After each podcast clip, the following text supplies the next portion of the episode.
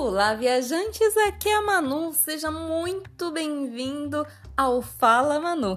E hoje esse episódio vai estar delicioso, porque a gente vai falar do quê? É falar de comida, é claro. A gente ama comer e vamos falar um pouquinho de comida. Vamos falar sobre pizza, que é um prato que tanta gente adora. Aliás, eu até digo, né? Se não gosta de pizza, será que é boa pessoa? vamos conferir isso tudo com várias curiosidades, inclusive. Vou falar da pizza aqui da Itália, a pizza aí do Brasil, e aí vamos falar sobre várias polêmicas também. Então, bora, pega o garfo e faca, já faz o pedido aí pelo, pelo telefone, pelo aplicativo, porque você vai sentir fome com certeza depois desse episódio. Existem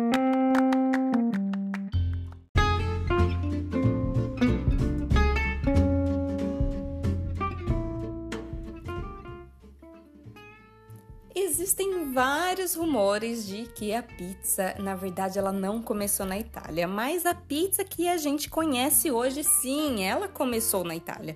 Na verdade, os povos antigos já faziam pão, né? Que é a massa ali achatada, e aí o pessoal às vezes fala, não, mas começou antes, lá com o pessoal, é, com o povo antigo, enfim, é uma, uma, uma briga longa mas a pizza, quem teve a ideia de colocar o molho de tomate em cima desse pão achatado foram os italianos, sim.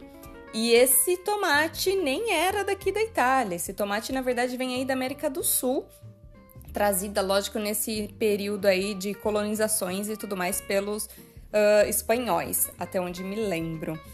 E aí, a pizza que a gente conhece hoje, é, ela surgiu em Nápoles, no sul da Itália, lá na época de 1600. Na verdade, a pizza era uma comida de rua, né? Ela, ela era muito popular, era uma comida para os pobres. Ela era vendida por, é, por ambulantes e, na verdade, ela não era muito bem como essa de hoje. Ela era mais um calzone, né? Era um pão dobrado, um pão, né? Era massa de pizza dobrada ao meio, então ela era recheadinha, então seria mais o calzone que a gente conhece hoje. Mas foi lá em 1889 que o inteligentíssimo pizzaiolo Raffaele Espósito, a serviço do rei Humberto I e da sua esposa Margarida, que criou a pizza, né? Uh, em homenagem à Itália. Então ele cria essa pizza que tem as três cores da bandeira italiana, né? O branco, o vermelho e o verde. E aí os ingredientes que representavam é, essa pizza, o branco seria a mozzarella, o vermelho o tomate e o verde o basílico, ou em português manjericão. Eu, para ser sincera, já acostumei tanto com a palavra basílico que me vem mais, muito mais fácil falar basílico do que manjericão. São palavras muito diferentes, inclusive. E aí, a rainha Margarida, ela gostou tanto, tanto, tanto dessa pizza que a pizza foi é, nomeada, né? Foi dado o nome dessa pizza em homenagem a ela como Margherita. E até hoje é a, eu acredito que seja a pizza mais vendida, é a pizza mais popular daqui, aqui na Itália. E é realmente uma delícia. São pouquíssimos ingredientes, aliás, os italianos gostam assim, poucos ingredientes e muito sabor. Os italianos que a gente conhece, e a gente tendo a experiência também de experimentar as pizzas aqui, a gente percebeu que quanto menos ingredientes, melhor, porque você consegue sentir o sabor de cada um dos ingredientes. Ah, mas aí isso daí já vira uma polêmica, porque nós brasileiros estamos acostumados a tem pizzas bem recheadas. Aliás, é até motivo de reclamação se a pizza não vier muito recheada. E de fato, a gente acostuma e come a pizza, parece comer um boi. Aqui na Itália, a pizza é uma porção individual, então seria impossível ela vir tão recheada uma pessoa dar conta de comê-la inteira.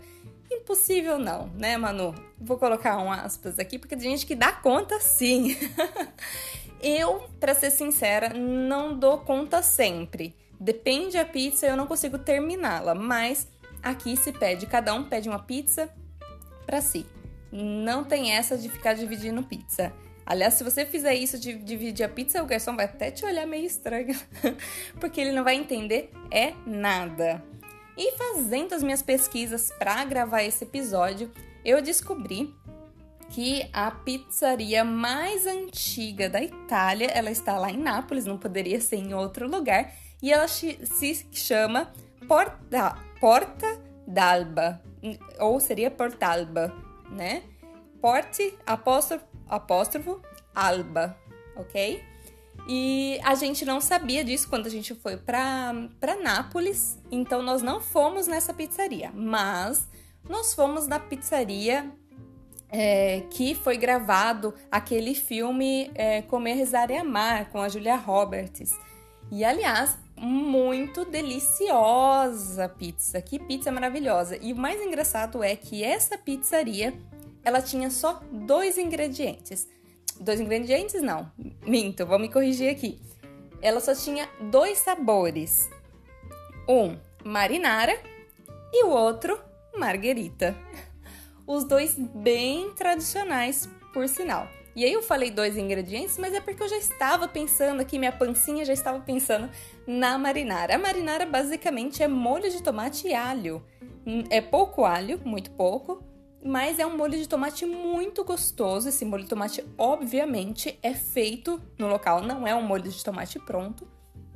Então ela é muito saborosa. Você pode até pensar, falando, nossa, credo, só molho de tomate? Não, mas é muito saborosa. E já a marguerita eu já expliquei anteriormente.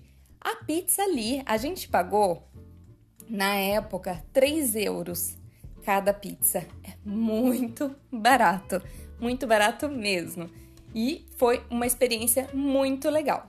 Tem que chegar cedo nesse lugar para comer, porque, como ele ficou famoso depois do filme, óbvio que é um ponto também muito turístico. Então o pessoal faz fila quilométricas para entrar nesse lugar. A gente chegou muito cedo e a gente conseguiu comer a pizza. Era realmente maravilhosa. Não é só um lugar turístico que é pega turista, mas é um lugar muito gostoso também. Vale a pena visitar. E da próxima vez que a gente for para Nápoles, eu vou querer comer nesse Portalba, né? Eu quero experimentar na pizzaria mais antiga de da Itália.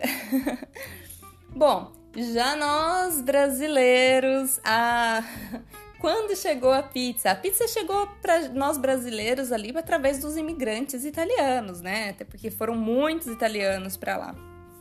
E as primeiras pizzarias, os primeiros lugares que foram distribuídas essas pizzas, não poderia ser num lugar diferente que no Brás, porque ali é um bairro italiano. Então foi ali que começou a surgir as primeiras pizzas e hoje eu acho que o Brasil é um dos lugares que mais tem pizzaria aberta no mundo.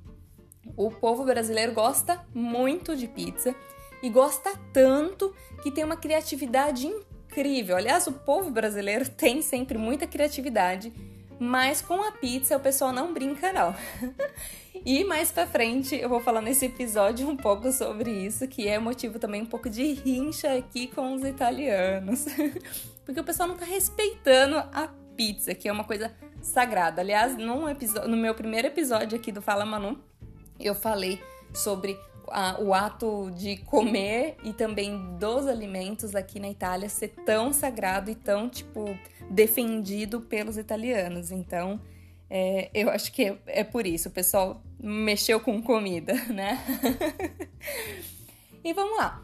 Desde o dia 19... De, do dia não. Desde 1985 comemora-se o Dia Internacional da Pizza.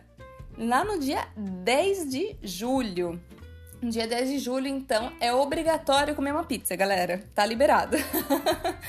Bom, hoje é domingo, tô liberando esse episódio no domingo dessa vez. E acredito que você já, de repente, já deve estar com um pensamento: ah, hoje vou terminar o dia com uma pizza porque é domingo, precisa. e fala aí pra mim, aliás, aproveitando, qual que é o dia da pizza para vocês aí na semana? É na sexta, é durante a semana, é no sábado, no domingo? Porque normalmente o pessoal tem um dia aí preferido para comer pizza. Eu confesso que aqui na Itália qualquer dia é dia, mas eu vejo muito pessoal ir comer pizza numa sexta-feira ou num sábado à noite. É, é bem tradicional aqui o pessoal sair para comer uma pizza. E já que eu tava falando que a pizza é realmente um negócio muito sério, assim como todas as comidas, o pessoal foi ficando muito irritado com esse lance do pessoal mudar muito as pizzas. Aliás, é, tem uma coisa que deve ser considerada aqui. A pizza que a gente comeu lá em Nápoles, ela é bem diferente da pizza que a gente come aqui no norte da Itália. As pizzas elas diferenciam de região para região. Uma, porque tem os produtos é, típicos ali do, do local e a massa também muda. Então, aqui no norte eu observei que a pizza ela tem uma massa um pouquinho mais fina do que no sul da Itália. No sul da Itália a massa é um pouquinho mais espessa, mas é também muito, muito gostosa. Eu achei a massa do sul mais saborosa, porém eu adoro uma massa fininha. Adoro, adoro porque não sei, eu gosto de, de, ter uma leve crocância na massa e quando, é, quando ela é fina, ela fica mais crocantinha. Então eu gosto muito.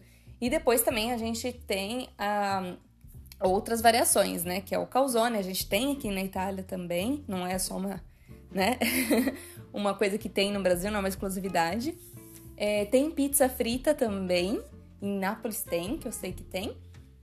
E depois a gente vai ter a focaccia, né? Que é uma massa de pizza bem altinha, mas acho que fica assunto para um próximo episódio.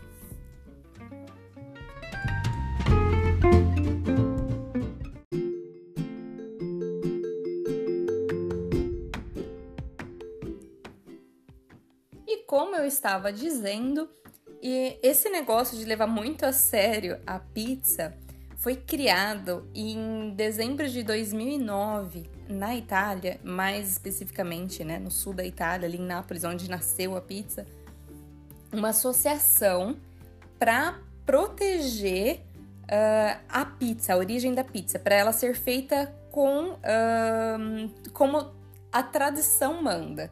Então, o que acontece? Eles. Aqui tem muitas dessas coisas que eles chamam de DOC, que é de origem controlada, de destinação e origem controlada. Então, tem vários produtos que têm esse selo, né?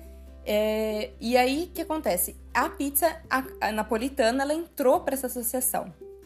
Então, ela é protegida por uma comissão europeia, junto com mais de, não sei, 50 produtos que tem esse selo de especialidade tradicional garantida, que é o ETG. E aí, lá tem tudo especificado de como é uma verdadeira pizza napolitana. Então tem até a receita. A receita manda que ela seja feita somente com farinha, fermento natural ou levadura de cerveja, água e sal. Só isso e mais nada. Ela tem que ser é, feita à mão, não pode usar aqueles rolos, nada, ela tem que ser amassada ali, tudo, e depois girar tudo à mão. E tem que ser assada no forno a lenha. E daí tem até a temperatura que tem que estar esse forno, enfim, eles são bem específicos, até porque como tem, teve que ser documentado isso, eles foram bem específicos, específicos com tudo. Eu acho muito legal isso porque a tradição faz com que mantenha a cultura de um local viva. Por, porque eu acredito que conforme passarem-se os anos, e outro dia eu estava conversando com o Mac sobre isso, que quanto mais tempo a gente leva para visitar um local, mais esse local se perde com o tempo. Por quê? Por conta da globalização, é, as culturas vão mudando, as pessoas vão mudando, os locais vão mudando, né? Porque algumas coisas se perdem com o tempo, é, algumas construções se perdem, enfim, é, as, os restaurantes vão se adequando, né, ao gosto dos, dos turistas, dos locais que também já não são mais os nativos, são outras pessoas que estão ali. Isso é maravilhoso, que vai mudando. Porém, por outro lado, a experiência que alguém, quando visitou aquilo 20, 30 anos atrás, não vai ser a mesma de quem visitar hoje ou daqui 10 anos. Então, é algo que às vezes a gente conversa, é tema aqui dentro de casa, porque como a gente planeja viajar o mundo, a gente fala, nossa, será que vai dar tempo de, de ver algumas coisas sem que elas tenham mudado tanto, né? Porque é óbvio que já mudou durante esses milhares de anos, mas é, a gente gostaria de ver algumas coisas antes. É, é um pouco impossível, é um pouco sonho, mas é, realmente algumas coisas mudam muito. E o fato deles protegerem tanto a pizza assim, eu acho que é por isso. Mas, falando nisso, o, não foi só o brasileiro que mudou muitas regrinhas aí, né, na questão da pizza. Brasileiro, tem gente que coloca ketchup no. ou ketchup no, na pizza. E aí a gente costuma brincar que cada vez que alguém coloca um ketchup em cima da pizza, um italiano infarta. Ou então, uma vez a gente gravou um episódio lá no ViajaCast com um italiano que morou em São Paulo por muitos anos. Aliás, ele fala português muito bem. E, e ele tava falando que é inadmissível uma pizza com frango e catupiry, que é um pecado. Aqui na Itália não existe pizza com frango, gente. Acredite se você quiser. Se você tá ouvindo isso pela primeira vez, não existe. E eu acho que é uma das coisas que o brasileiro mais sente falta quando vem pra cá é a famosa pizza com frango catupiry. Agora eu tô falando até um pouquinho mais baixo porque vai que o meu vizinho me escuta. e aí teve um cara aí que também inventou de colocar abacaxi em cima da pizza. E, e, isso é tema de vários memes aqui na Itália. Acho que é um meme até mundial pelos italianos que também migraram para outros países, que eles também acham um absurdo a, o abacaxi em cima da, da pizza. Aliás, eles acham um absurdo ter uma fruta ali em cima da pizza.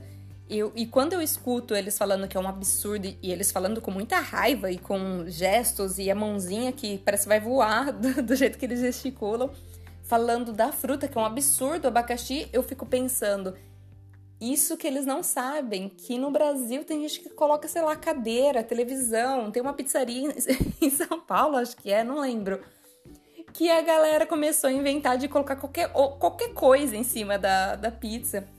Eu dei muita risada, óbvio, foi, foi de zoeira, mas de fato, no Brasil tem o quê? Tem pizza de sorvete, tem pizza de estrogonofe, tem pizza de tudo que puder imaginar. As pessoas já colocaram tudo.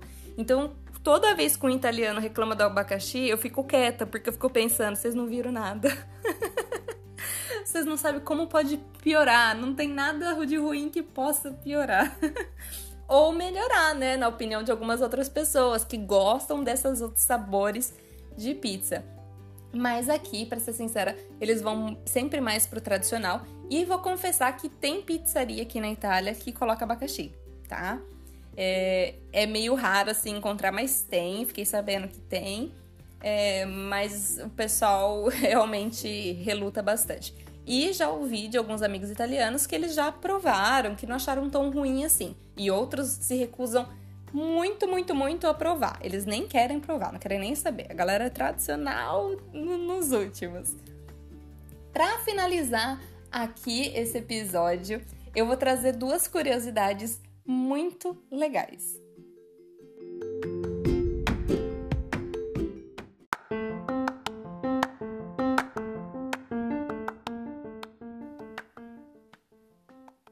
A primeira curiosidade é: tem alguns recordes de pizza, seja eles de, de comer em quantidade, mas eu não vou falar deles, eu vou falar de quando foram feitas essas pizzas, né?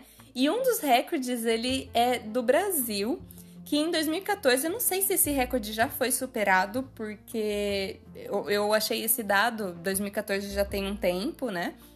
Mas foi lá em Canela é, que fizeram uma pizza de 3,11 metros de diâmetro. Então, essa pizza era imensa, ela pesava uns cento e poucos quilos e ela recebeu um recorde de maior pizza feito. Porém, no Guinness, a maior pizza que foi feita no mundo é. Ela pertence a quem? A Itália!